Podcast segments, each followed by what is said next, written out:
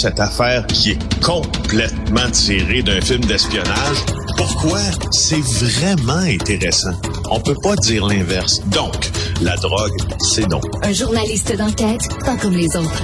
Félix Séguin. Hey Jean, euh, Félix, 1600 policiers qui partent, 450 qui rentrent, euh, ça, ça fonctionne pas, là. Ça marche pas? Ça balance pas, hein? Ben non, ça balance, balance pas. comme on dit. Ben non, ben non. Euh, c'est intéressant ce que Marc Sandreski du bureau d'enquête a réussi à trouver aujourd'hui. En fait, il fait euh, il, fait ce que doit. Hein? Euh, il tente de voir si l'annonce du gouvernement Legault de samedi passé d'ajouter 450 policiers au SPVM sur cinq ans est possible ou impossible.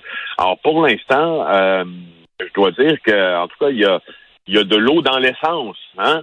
Euh, parce que là, c'est pas juste faire embaucher 400, c'est pas juste embaucher 450 policiers, c'est que le nombre net de policiers augmente de 450, mais si l'on compte les 1673 policiers de Montréal qui pourraient prendre leur retraite entre 2021 euh, et 2026, ben là, euh, probablement que le, calcul, ça arrive pas comme on dit, ça balance pas. Ben non. Euh, et, Marc a, consulté une source, puis la source dit, et je la cite parce que c'est très, très, très important, avec les retraites qui s'en viennent, c'est impossible de régler le problème du manque d'effectifs à court et à moyen terme. Alors, une retraite, là, pour un policier, c'est après 25 ans de service. Sauf qu'il peut partir avant aussi. Il touche pas sa rente maximale, un peu comme nous. Si on prend notre retraite qu'on a un, régime euh, collectif, ben on va toucher moins d'argent. Euh, sauf que les policiers, quand ils prennent leur retraite, ils peuvent avoir une deuxième carrière aussi, tout en touchant, n'oublions pas, leur retraite. Alors, ça devient alléchant euh, pour eux. il refait aussi un peu le portrait des conditions d'embauche à Montréal sur le salaire de départ, 36 000 dollars. Euh, mais 36 000 je veux juste dire, par exemple, ça, il y a comme, je trouve qu'on casse beaucoup de sucre sur le dos des salaires qui sont offerts au SPVM. Là. Moi, j'en connais des policiers là, qui mhm. viennent d'entrer puis qu'avec le surtemps, là, ils font plus que 100 000. Ah Alors, oui. Oui, oui, ça dépend comment, ça dépend comment on voit ça. Si tu veux travailler beaucoup comme policier, tu as la possibilité de faire euh, de, de, regarder ton compte en banque, de le voir mhm. monter assez rapidement. Alors, euh, tout ça pour dire que on est loin du compte, ça va être difficile. Et d'ailleurs, sur la, question de, puis je m'en viens de parler d'encore de, de, violence par arme à feu parce que ça a tiré dans le cours des neiges hier. euh, je vais t'en parler tout de suite, puis après je te ferai un constat qui est assez euh, pessimiste. Euh, c'est un homme de 30 ans qui a été atteint dans Côte des Neiges, dans l'arrondissement Côte des Neiges, en termes de grâce, il était un peu minuit hier, peu avant minuit. Alors, un appel au 911, un homme atteint d'une balle à l'intérieur d'un appartement du chemin Queen Mary, transporté au centre hospitalier, pas de suspect d'arrêté, scène protégée, enquête en cours. Alors, voilà pour l'événement de Côte-des-Neiges, mais je, dois te dire, Richard, que le sentiment d'insécurité que l'on que l'on vit présentement, que je ne mets pas en doute d'ailleurs, que je comprends aussi, moi, j'ai cette impression, puis après avoir, c'est une impression qui se dégage de discussion avec des policiers, j'ai cette impression que euh, la, la criminalité étant un cycle, ça va se régler de soi-même. J'ai cette impression. Ah ouais. Oui, j'ai l'impression qu'on verra ces violences dans quelques années diminuer, qu'on aura été dans un cycle euh, où la, criminalité aura changé de visage. Euh, parce que c'est comme ça, parce qu'on l'a vécu avant, parce qu'on l'a vécu au début des années 2000. Tu t'en rappelles, au début des années 2000, de quoi on parlait? La montée des gangs de rue qui se tiraient partout dans les rues de Montréal. On avait ces mêmes considérations euh, sécuritaires pour le public et bouf, ça s'est estompé. Mais, mais reste que pendant ce cycle-là, je te comprends, mais si euh, on vit effectivement un cycle et ça va finir par se résorber, reste qu'il reste d'avoir des victimes innocentes pendant ce cycle-là. Il ne faut pas prendre ça à la légère. Oui, je te, je, te, je te suis. Il y en a eu aussi au début des années 2000.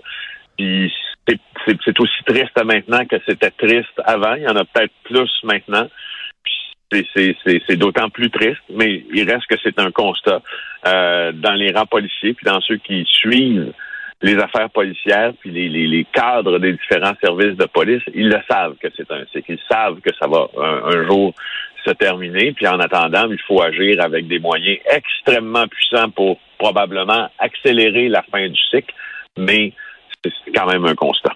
Euh, écoute, euh, tu as quatre minutes, par donc du roi du Xanax. Ben, c'est parce que ça devient gros, cette histoire-là. Euh, tu te rappelles, on a vu une image à un moment donné dans nos médias, euh, dans le Journal de Montréal, la TVA, d'un homme qui sortait sur une civière d'un appartement de l'île des Sœurs après avoir été euh, poignardé. Oui. Alors, Alexandre Baudry, cet homme-là a été, le, résident de l'île des Sœurs, accusé là, de trafic de Xanax. En fait, il avait monté un site Internet, cet homme-là, qui était mon Dieu, une boutique en ligne, boutique en ligne, Richard, véritablement pour faire le commerce aux États-Unis de, Xanax. Entre autres, il a bâti un empire sur le, le web avec ses alias de Alpra King ou Benzochems. Euh, il aurait écoulé aux États-Unis plus de 15 millions de comprimés euh, de l'anxiolytique euh, euh, Xanax. Il se faisait payer en, en Bitcoin. Et, et il a contribué énormément à l'épidémie de dépendance aux États-Unis. Euh, c'est Michael Nguyen dans le journal qui a euh, consulté un document judiciaire. Et là, euh, il dit, donc parce que là, il est arrêté. Puis là, s'il est condamné au Canada, il pourrait couper de trois, écoper de trois ans. Si aux États-Unis, ça pourrait être cinq ans, hmm. même à perpétuité plutôt ah aux États-Unis. Alors là, les États-Unis, en fait, je te le dis brièvement parce que c'est ça le clou du spectacle aujourd'hui, c'est qu'on apprend qu'il aurait caché 54 millions de dollars pour prévoir une fuite.